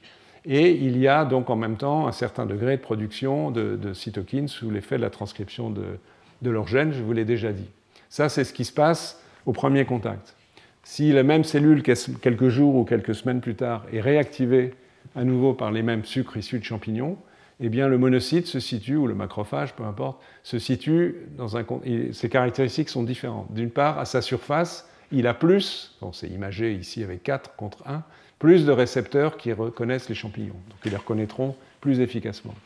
Et donc il va agir de façon accélérée et plus forte pour induire la production des cytokines, parce qu'il y a eu des modifications épigénétiques du génome euh, de ce macrophage. Il y a des marqueurs euh, de, phosphorylation et de méthylation d'histone, je n'entre pas dans les détails ici, qui font que les gènes en question, IL1, euh, les, TNF, etc., sont plus facilement induits à être transcrits dans, cette cellule-là. Et cette cellule donc, qui utilise euh, la production d'ATP de façon plus énergique et plus efficace que cette cellule-là pour, se débarrasser du champignon. Donc, excusez-moi, j'ai fait une bêtise, je ne sais plus dans quel sens, mais on va, voilà, c'est bon. Euh, cette cellule, donc, qui a été entraînée, parce par un premier contact, ou X contact avec un champignon, devient une cellule plus efficace pour se débarrasser du champignon. On peut le montrer expérimentalement. Donc c'est une notion qui n'est pas tout à fait classique parce qu'elle suggère que l'immunité innée a une forme de mémoire. C'est une mémoire limitée dans le temps, parce que la durée de vie de ces cellules, euh, c'est au maximum euh, quelques semaines. Donc euh, ça n'a rien à voir avec la mémoire des lymphocytes qui se chiffre en années, voire en dizaines d'années, mais c'est probablement un aspect important de l'efficacité d'une réponse immune, soit dans une infection chronique, soit dans une répétition d'infection. Je reviens un instant en arrière pour faire une synthèse de toutes les actions des, polynucléaires neutrophiles pour euh, arriver à combattre les infections fongiques, notamment Candida et Aspergillus. La phagocytose, j'en ai déjà parlé, est absolument essentielle, euh, et elle va faire ensuite qu'au sein euh, de la vacuole d'endocytose, de phagocytose, le champignon va pouvoir être tué parce que localement, les enzymes vont permettre la production de radicaux d'oxygène libres directement et indirectement, sont toxiques vont faire des trous dans le champignon, vont le faire exploser, si vous voulez, de façon un tout petit peu schématique. Mais ce n'est pas la, seule fonction. Il y a aussi, d'ailleurs, au sein de ces vacuoles, la production de protéines euh, antimicrobiennes, par exemple, euh, comme une parmi d'autres, la calprotectine, qui, dont l'action est de séquestrer des, métaux, comme le manganèse ou le zinc, dont le champignon a besoin pour vivre. Donc si on le prive euh, d'aliments métalliques, nous avons besoin de métaux pour vivre, et les champignons aussi, évidemment, ce n'est pas favorable à la croissance des, champignons. Euh, sont également libérés d'autres types de protéases, j'ai déjà évoqué des protéases, mais celles-là sont différentes, l'élastase, la gélatinase, qui vont agir sur le, tissu de soutien, là, où se situe l'infection, en, le modifiant, en le rendant un peu plus fluide, en, clivant d'une série de protéines. Et ceci a pour conséquence euh, de diminuer la capacité des champignons mettons candidat, à disséminer, à, ce que, donc à limiter l'infection en limitant ses moyens de déplacement, si vous voulez. N'est-ce pas? Euh, L'inconvénient de cette limitation de dissémination, c'est qu'en clivant des protéines du stroma cellulaire, du stroma tissulaire, excusez-moi, on crée une lésion. Donc euh, on, limite l'infection, mais au prix d'une lésion tissulaire euh, qui va être éventuellement compliquée à réparer si la lésion est étendue. Quatrième mécanisme par lequel les polynucléaires sont en jeu, c'est en, envoyant des, projections hors de, de, de, la cellule elle-même. Donc là, ce n'est pas où l'action ne va plus se faire en interne sur des champignons phagocytés, mais en externe sur, à partir de, filaments que je vais vous montrer dans un instant, qui contiennent des protéines, de l'ADN et des substances toxiques pour les champignons, des protéases sur lesquelles se fixent les champignons, les filaments, et ça va induire la destruction de ces filaments. Vous avez ici une image de ces projections, euh, euh, de, par ici en haut par exemple, avec la, fixation de filaments qui, pourront ensuite être détruits. Donc ça fait au moins 1, 2, 3, 4, 5, enfin si j'intègre la phagocytose, mais qu'une étape, manières différentes qui impliquent les polynucléaires. évidemment, tout ceci est coordonné et se combine et qui nous permettent en règle de combattre efficacement les champignons envahisseurs. Alors ça, c'était l'immunité innée. J'ai insisté parce qu'elle est, elle est, vraiment essentielle. Immunité adaptative, là aussi, comme dans le cadre, d'autres infections, euh, elle, est mise en jeu à travers les lymphocytes les lymphocytes B. C'est surtout les lymphocytes qui, qui, sont impliqués. Alors comment se fait le lien entre immunité innée et adaptative? Il y a toujours un lien. L'immunité adaptative seule ne fonctionne pas. Euh, ça passe essentiellement donc, à travers les cellules dendritiques, donc ces cellules professionnelles de la présentation de, peptides. Donc ces cellules dendritiques, elles sont aussi équipées des récepteurs dont on a parlé, qui permettent de capter, d'avoir l'information sur la présence de, champignons. Les, les 1 qui reconnaît les glucanes, aussi la, levure là-haut. Donc des systèmes d'activation NF-kappa-B, dont j'ai déjà parlé, donc je, je ne vais pas plus en détail, mais ceci va induire ici, on a une cellule dendritique euh, à proximité d'une zone infectée ou à distance dans un organe lymphoïde, si, celle-ci a migré dans l'organe lymphoïde, ce qu'elle fait dans un second temps. Cette cellule dendritique donc, va modifier l'expression d'une série de protéines par des régulations transcriptionnelles et elle va exprimer des protéines à sa surface qui favorisent euh, l'activation des lymphocytes les molécules HLA elles-mêmes présentant l'antigène, et aussi des co-récepteurs, les molécules CD80, 86, etc. Donc toute molécule utile à activer les lymphocytes plus des signaux de cytokines, dont on va parler dans un instant, qui vont induire les lymphocytes non seulement à s'activer, mais en plus à s'activer en un certain type de fonction effectrice qui est nécessaire pour combattre les champignons. On va voir ça dans un instant. C'est ce qu'on va voir maintenant d'ailleurs. Donc voici ma cellule dendritique. Donc, imaginons que cette cellule dendritique, elle a été initialement en contact avec les champignons, mettons au niveau de la peau, et elle va migrer vers l'organe lymphoïde le plus proche, où sont situés les lymphocytes pour les activer. C'est le schéma normal de, fonctionnement de ces cellules dendritiques. Donc, elle a des récepteurs membranaires, comme dectine 1, dectine 2, je n'y reviens pas. Mettons que ce soit un contexte d'infection par candidat. Donc, cette cellule dendritique, mis à part les molécules euh, professionnelles spécialisées dans la présentation d'antigènes, va libérer une série de cytokines via les schémas que j'ai indiqués tout à l'heure d'activation de, la transcription des gènes, comme l'interleukine 1, la voilà à nouveau, l'interleukine 6, 21, 12 et TGF-bêta. Ce n'est pas n'importe quelle cytokine, parce que ces cytokines-là vont euh, permettre que les lymphocytes qui reconnaissent donc un antigène de candidat, un peptide issu d'une des protéines, vont euh, suivre un programme de euh, différenciation qui implique deux facteurs euh, transcriptionnels importants, STAT3 et ROR-gamma-T, qui est un récepteur d'acide rétinoïque. Et ces deux molécules sont absolument essentielles pour euh, induire les fonctions effectrices de ces cellules qu'on appelle TH17, TH pour T helper, essentiellement les lymphocytes CD4, 17 parce qu'elles produisent entre autres des cytokines qu'on appelle l'IL17, interleukine 17, il y en a deux, A et F, elles sont très proches. Et elles sont capables, et elles produisent, avant de dire de quoi elles sont capables autrement, elles produisent aussi une autre cytokine, on va voir à quoi ça sert, l'interleukine 22. Et pour certaines formes de cellules TH17, c'est un peu plus compliqué, on va revoir ça après, sur le plan expérimental, l'interféron gamma. Mais c'est parce qu'elles ont été soumises à ce cocktail de cytokines qu'elles vont être capables de s'engager dans ce programme de différenciation-là, et pas dans un autre programme de différenciation que serait par exemple la production que d'interféron gamma, sont les cellules TH1, ou d'autres cytokines, l'interleukine 4, 5, etc., qui seraient impliquées par exemple dans l'immunité contre des vers, ce qui n'est pas le cas, on est le cas des champignons. Donc, vous voyez que la cellule dendritique est très importante parce que c'est une espèce de chef d'orchestre. Par la reconnaissance des sucres du candidat, elle, va mettre en jeu la, production de certaines cytokines, plus les molécules directement impliquées dans la présentation d'antigènes, qui orientent la réponse des lymphocytes T. Et à quoi sert la réponse des lymphocytes T? L'interleukine 22, elle a un récepteur sur les cellules épithéliales. Donc il faut imaginer que ces lymphocytes T activés vont migrer dans la zone d'infection par des systèmes de chémokines qui sont également libérés dans, le, contexte de l'activation de l'immunité innée. Donc l'interleukine 22, au contact d'une cellule épithéliale, qui peut être de la peau, kératinocyte, qui peut être une cellule respiratoire au niveau euh, des bronches, des poumons, ou bien la muqueuse buccale, on a vu le muguet tout à l'heure. Hein. Donc l'interleukine 22 va se fixer sur son récepteur, et les conséquences de l'interaction entre l'interleukine 22 et son récepteur, c'est la libération par les cellules épithéliales de peptides, comme les bêta-défensines, qui sont des peptides directement antimicrobiens, qui vont être capables directement d'aller s'attaquer aux champignons et avoir un effet toxique sur les champignons. Mais aussi, sous l'effet de l'interaction IL-22, récepteur d'IL-22, production d'autres substances comme l'interleukine 8, qui sont des chémokines, donc des protéines qui attirent des cellules. Et en l'occurrence, l'interleukine 8 attire les polynucléaires neutrophiles, qui est un récepteur pour l'interleukine 8. Donc sous l'effet de cette activation et des cellules TH17, il va y avoir localement un recrutement de cellules immunité innées. Donc on a vu l'immunité innée qui activait l'immunité adaptative, mais l'immunité adaptative en euh, rebond d'une certaine façon, attire les polynucléaires.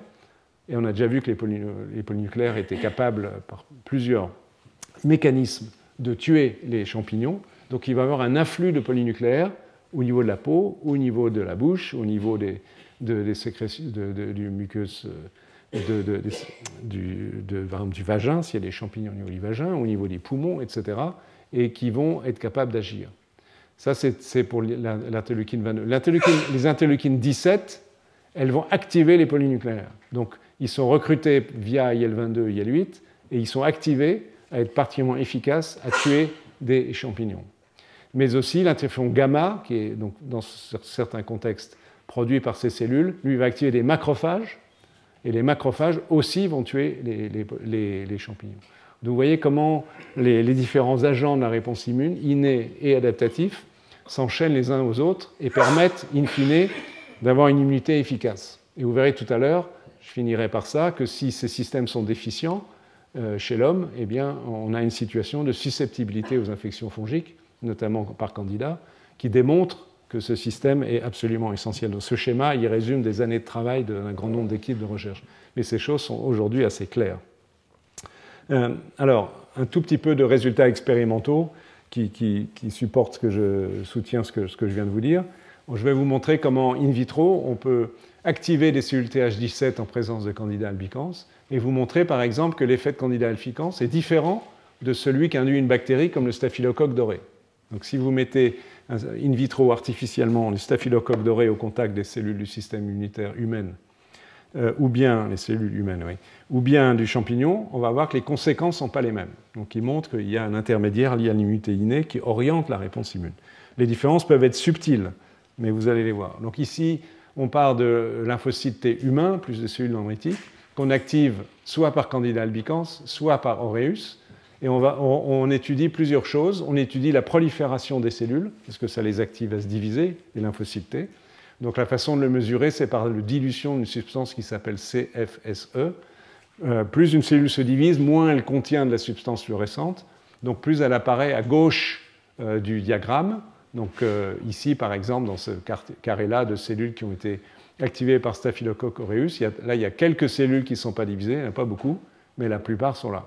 Et puis ça, c'est l'axe euh, horizontal. L'axe vertical, l'ordonnée, est un marquage de la présence dans les cellules, au sein de la cellule, des cytokines donc, qui sont activées euh, dans le, selon le schéma que je viens de vous montrer là, IL-22, IL-17, interféron gamma. Donc ici, c'est l'IL-17, ici, c'est l'IL-22, ça c'est l'IL-10, c'est autre chose. Et euh, ici, c'est un facteur de transcription donc, qui est associé au cellules TH17, ROR et CCR6 qui est un autre marqueur, je n'entre pas dans, les détails. Donc vous voyez qu'on euh, stimule les cellules par Aureus, Staphylocoque ou Candida albicans, les cellules se divisent massivement, la grande majorité des cellules au bout d'un certain nombre de jours sont tout à fait à gauche des diagrammes, vous pouvez le voir ici, là c'est un peu moins net là, mais ici, ici, ici, ici, etc. Pas vraiment de différence quel que soit le type d'activation. Dans tous les cas, vous voyez la production, là il y a 26% des cellules dans l'expérience qui produisent de l'interleukine 17, 24% pour le, pour bactérie, donc il n'y a pas de différence ici. Là, dans tout ce, qui est là, il n'y a pas de différence. La différence, elle est là. C'est si on regarde maintenant si ces cellules produisent de l'interleukine 17 et l'interféron gamma.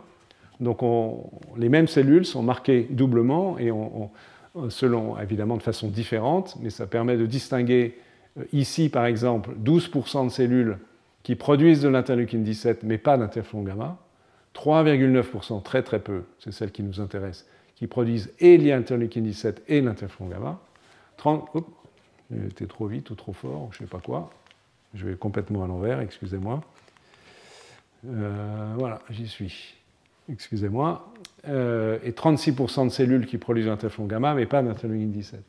Et vous voyez qu'il y a très peu de cellules, lorsqu'on les stimule par la bactérie, qui soient des cellules qui produisent à la fois l'interleukine 17 et l'interféron gamma, donc qui soient de ce type-là, qui produisent à la fois l'interleukine 17 et l'interféron gamma. Ils produisent l'interleukine 17, mais pas ça. Alors que, si on les stimule in vitro par Candida albicans, vous voyez que 30% des cellules, presque 10 fois plus, qui produisent et l'interféron gamma et l'interleukine 17. Donc, pouvez me dire, est-ce que c'est vraiment très important cette différence? Sans doute, euh, il est probable que la, production d'interféron gamma, donc qui active les macrophages à tuer les champignons, euh, est une arme efficace, nécessaire, et qui n'est pas forcément mise en jeu euh, dans, l'immunité contre le staphylocoque.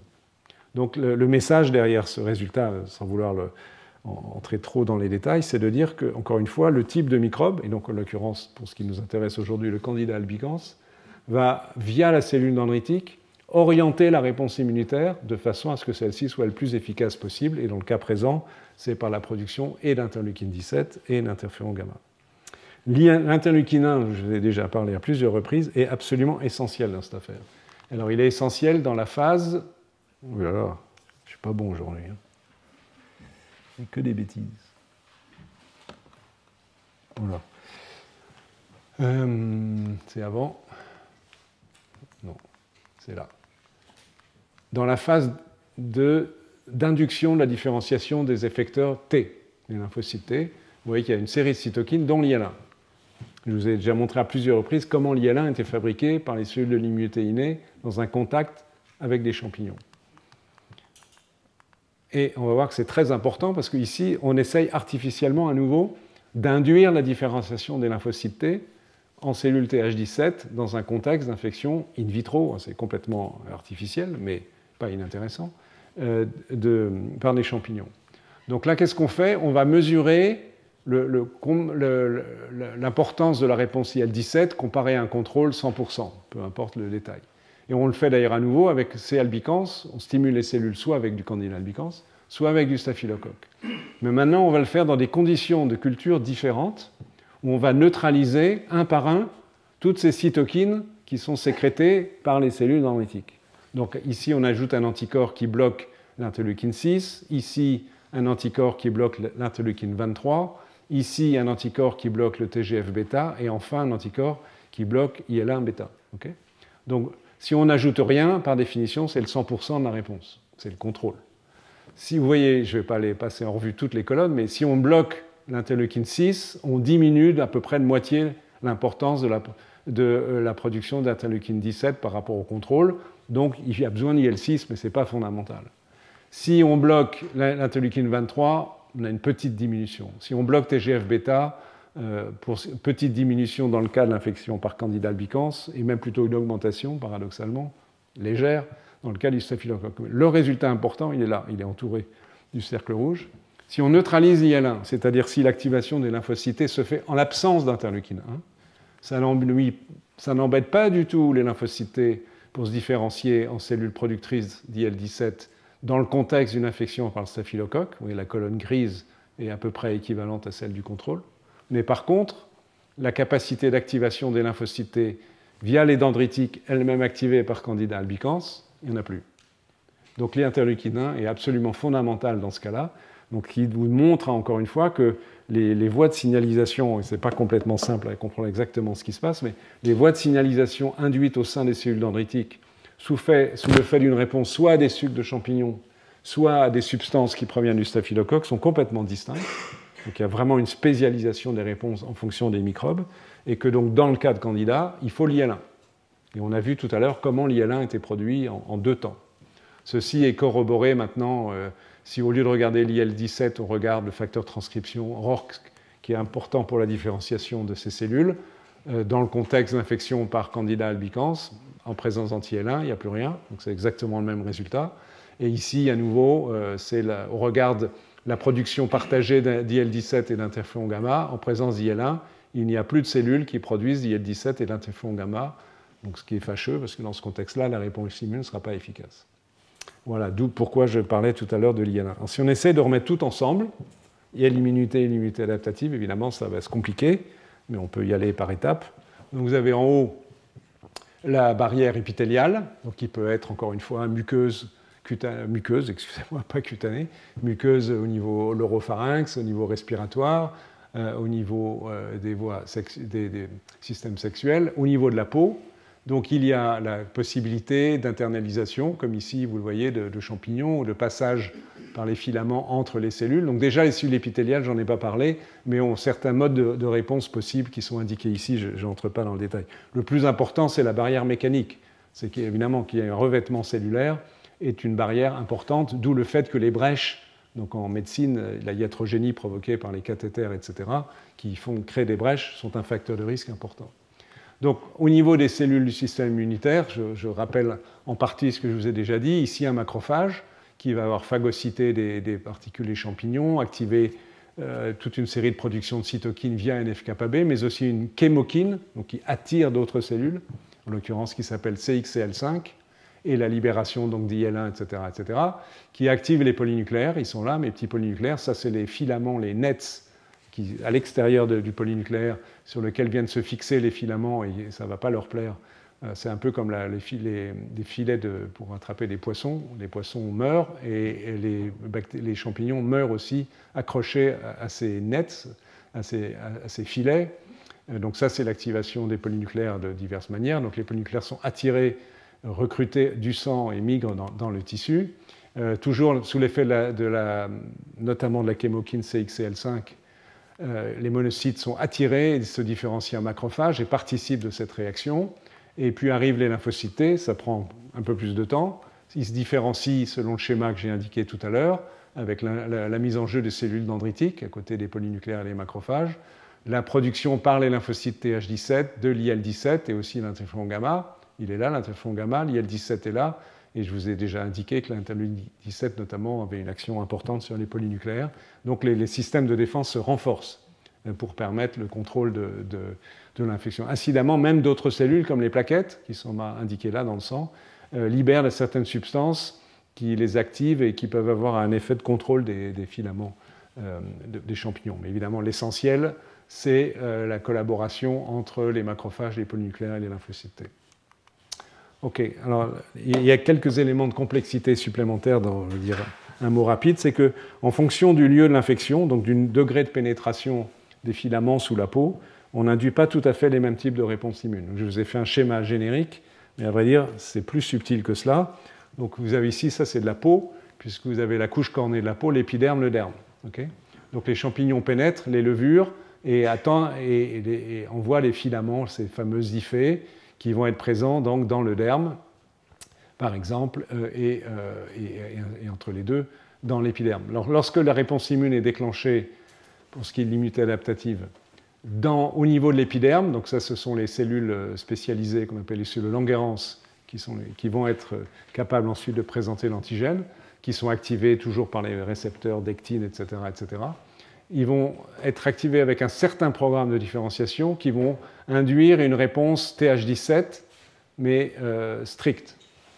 Et par contre, au niveau du derme, ici, on a d'autres types de cellules dendritiques, qu'on appelle les cellules dendritiques du derme, même si elles sont activées par les mêmes récepteurs, comme la dectine 1, dectine 1, dectine 1, la signalisation induite est un peu différente. Donc on va avoir ici une réponse, par exemple, plus de type TH1, c'est-à-dire plus spécialisée dans la production d'interféron gamma.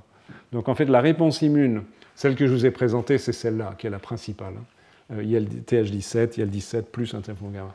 Mais en fonction du lieu de l'infection, ici épiderme contre derme, on n'a pas exactement la même réponse, la même mise en jeu de cellules effectrices. Donc il y a une complémentation, on peut dire, géographique de la réponse anti-candidat dans ce contexte. Alors, comme toujours dans, le cadre de, situations infectieuses, euh, on a des contre-mesures qui ont été sélectionnées au cours de l'évolution des champignons, qui ont des systèmes qui leur permettent en partie d'échapper euh, aux différents acteurs de l'immunité innée et adaptative que je vous ai montré. Il y en a un dont j'ai déjà dit un mot, c'est le premier, c'est le camouflage des PAMP, c'est-à-dire ces structures sucrées, et en particulier euh, des glucanes, qui ne sont pas exposés tant que les champignons ne sont pas sous forme de filaments, euh, ce qui fait que donc, les if, euh, l'inverse, excusez-moi, tant qu'ils sont sous forme de, de levure. Donc si les IFE les filaments sont moins bien reconnus car le manane cache les bêta-glucanes, évidemment la réponse innée est moins induite, moins efficace. Deuxième aspect, c'est qu'on sait que les champignons sont capables de bloquer la maturation des phagolysosomes. Donc, phagolysosome, c'est la constitution des vacuoles après phagocytose, qui contiennent le champignon et dans lequel se déversent des produits toxiques, comme des radicaux oxygène libres, qui vont tuer le champignon. On ne sait pas comment ça fonctionne, mais il y a un effet inhibiteur.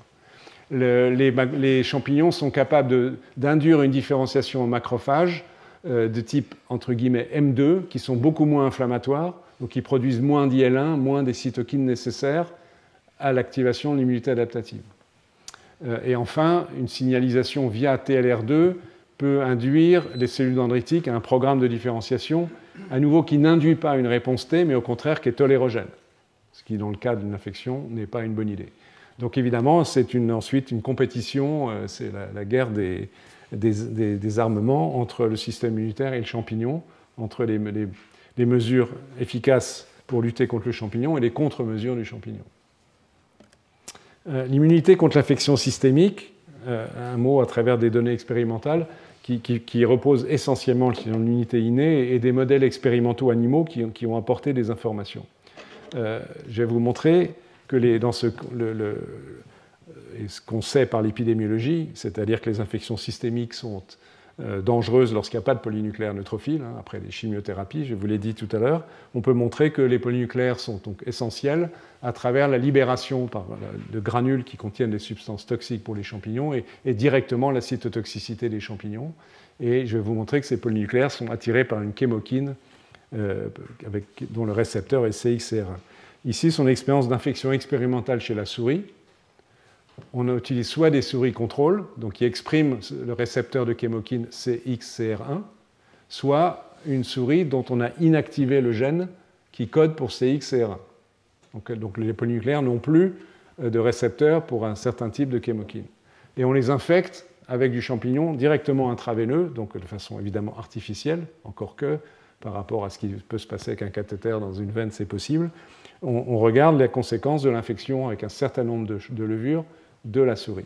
Et vous voyez que si on regarde la survie, euh, les souris qui sont compétentes avec un polynucléaire qui exprime un récepteur euh, de chémokine CXCR1, la mortalité existe, évidemment tout dépend de la quantité de champignons qu'on injecte, mais elle est moindre, elle est significativement moindre que chez les souris dont les polynucléaires n'expriment pas ce récepteur.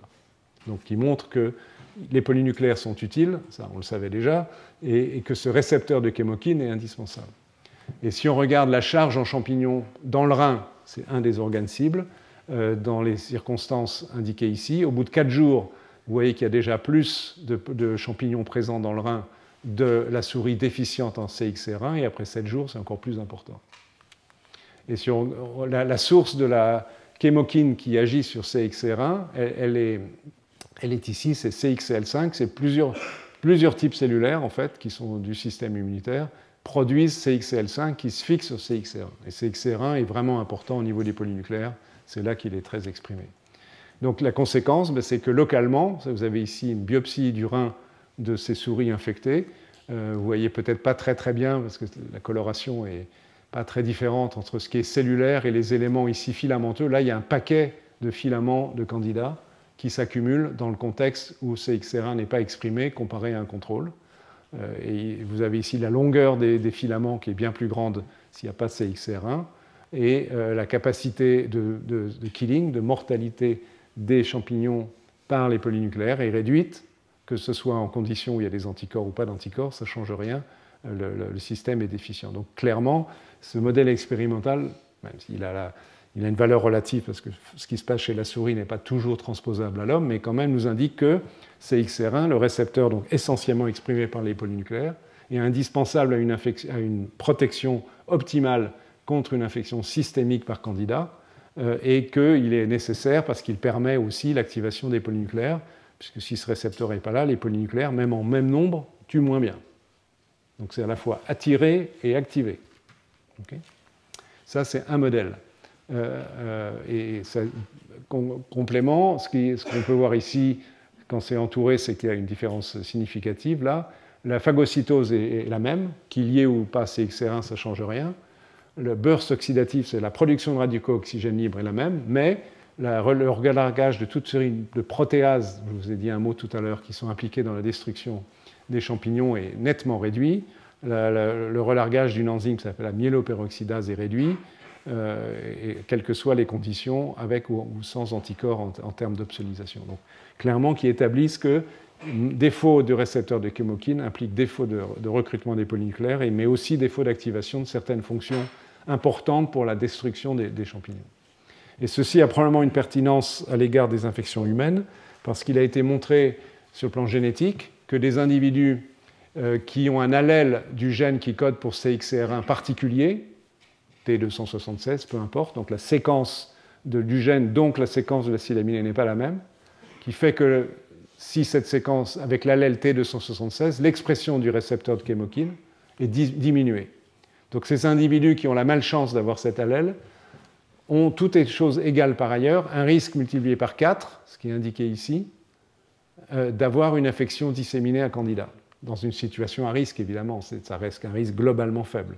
Mais si ces personnes ont une, une, en situation d'être en contact avec des, euh, candidats parce qu'ils ont un cathéter, etc., enfin des facteurs de risque, ils ont quatre fois plus de risque de développer l'infection.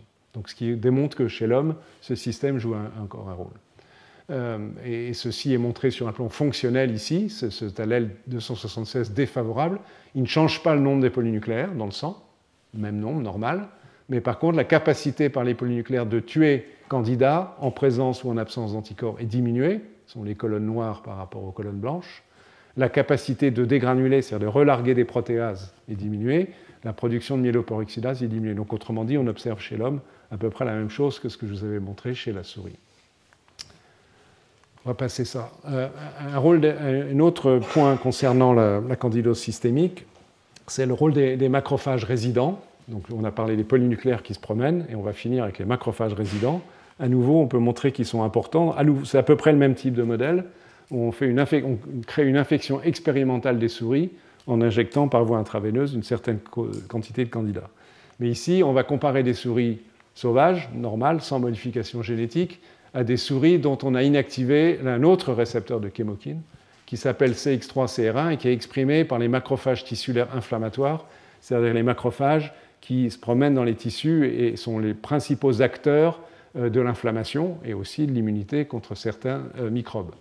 Donc si on observe ce qui se passe, on compare en fonction du temps, J3, J6, J9, le niveau d'infection, la quantité de champignons dans le rein, on voit que si les macrophages n'expriment pas CX3, CR1, il y a plus de champignons. C'est une échelle logarithmique, donc la différence est importante. Et si on fait une coupe, on va trouver euh, ici, par exemple, là, il y a une infection limitée avec des cellules tout autour, et là, il y a une dissémination de filaments euh, fongiques. Et en parallèle, on peut montrer que le recrutement de macrophages dans le rein, ils sont marqués en vert ici, les macrophages, euh, avec la GF, green, la protéine fluorescence verte.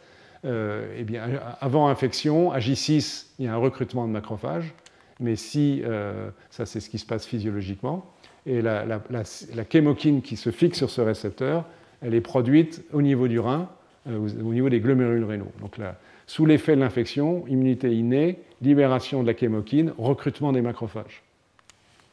Euh, et euh, voilà, et la chémokine donc, est produite par les cellules endothéliales et, d'autres cellules du rein. C'est un peu différent pour les polynucléaires tout à l'heure. Et dans ce contexte, le, contact donc l'attraction des, macrophages permet aussi euh, un contact avec le champignon et ensuite sa destruction. Et donc si CX3CR1 n'est pas présent, eh bien on ne voit pas ici le contact vert-rouge. Vert, c'est le macrophage, parce qu'on l'a marqué artificiellement avec cette protéine fluorescence verte, et le candidat est marqué artificiellement en rouge. On a modifié les champignons. Vous voyez que dans une, euh, souris sauvage, euh, on a des contacts qui sont assez bien visibles d'internalisation de la levure, là. De, là, c'est en vert le macrophage qui est en train d'entourer le, le, morceau de filament rouge. et par contre, j'arrive plus à les voir, les souris ici, on a une souris mutée, et donc il y, a, moins, il y a guère de macrophages, et par contre, il y a une diffusion des IFE. Et on peut montrer donc, que ce récepteur est nécessaire à l'attraction des macrophages dans le rein euh, avant et au cours de l'infection. Nombre de macrophages dans le rein, il y en a moins. Et au cours de l'infection, euh, le recrutement se fait moins bien que dans une souris qui contient euh, des macrophages qui expriment le récepteur pour cette chémokine. Donc, autrement dit, à travers ces deux modèles expérimentaux, cela montre que la libération locale de chémokines, qui attire les polynucléaires neutrophiles, attire les macrophages inflammatoires, sont absolument essentielles pour, contrôler une infection systémique, qu'on peut euh, analyser dans le rein. Je vais passer ça. Et dire qu'à nouveau, pour l'histoire de CX3CR1, c'est comme pour l'autre récepteur des chémokines, ce sont des facteurs de susceptibilité génétique chez l'homme, donc qui montrent qu'il y a une équivalence entre les données expérimentales chez la souris et, l'homme dans une certaine mesure. Les gens qui ont des allèles, des variants dans une population des Pays-Bas, des États-Unis, peu importe, euh, qui euh, font qu'ils expriment un, récepteur CX3CR1 euh, qui est un gène qui code pour un récepteur qui est moins bien exprimé, pardon, ils ont un facteur de risque, facteur 3 par exemple ici pour la population néerlandaise. Ce n'est pas énorme, mais c'est significatif de risque augmenté d'infection systémique par les champignons. Je vais passer ça parce que là, sinon, je vais être trop long. Je vais aller à la conclusion directement. donc, ce que je vous ai montré, c'est que les infections pongives invasives sont potentiellement mortelles, 50% de mortalité chez l'homme, je vous rappelle, c'est absolument majeur. Ce sont essentiellement des infections iatrogènes. Je viens de vous montrer que les cellules de l'immunité innée, polynucléaires et macrophages, sont les acteurs principaux de contrôle de l'infection systémique, que par ailleurs, l'ensemble des réponses immunes anti-champignons donc au niveau cutanéo-muqueux et systémique.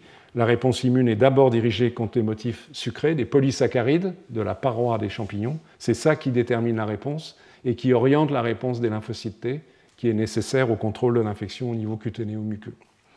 Euh, donc en gros, on a de façon schématique une protection aux frontières.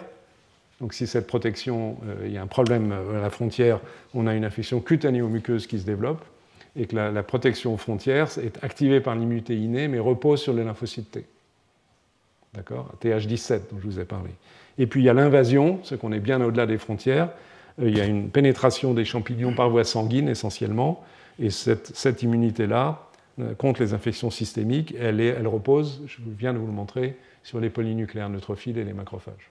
Retrouvez tous les contenus du Collège de France sur www.colège-2-france.fr.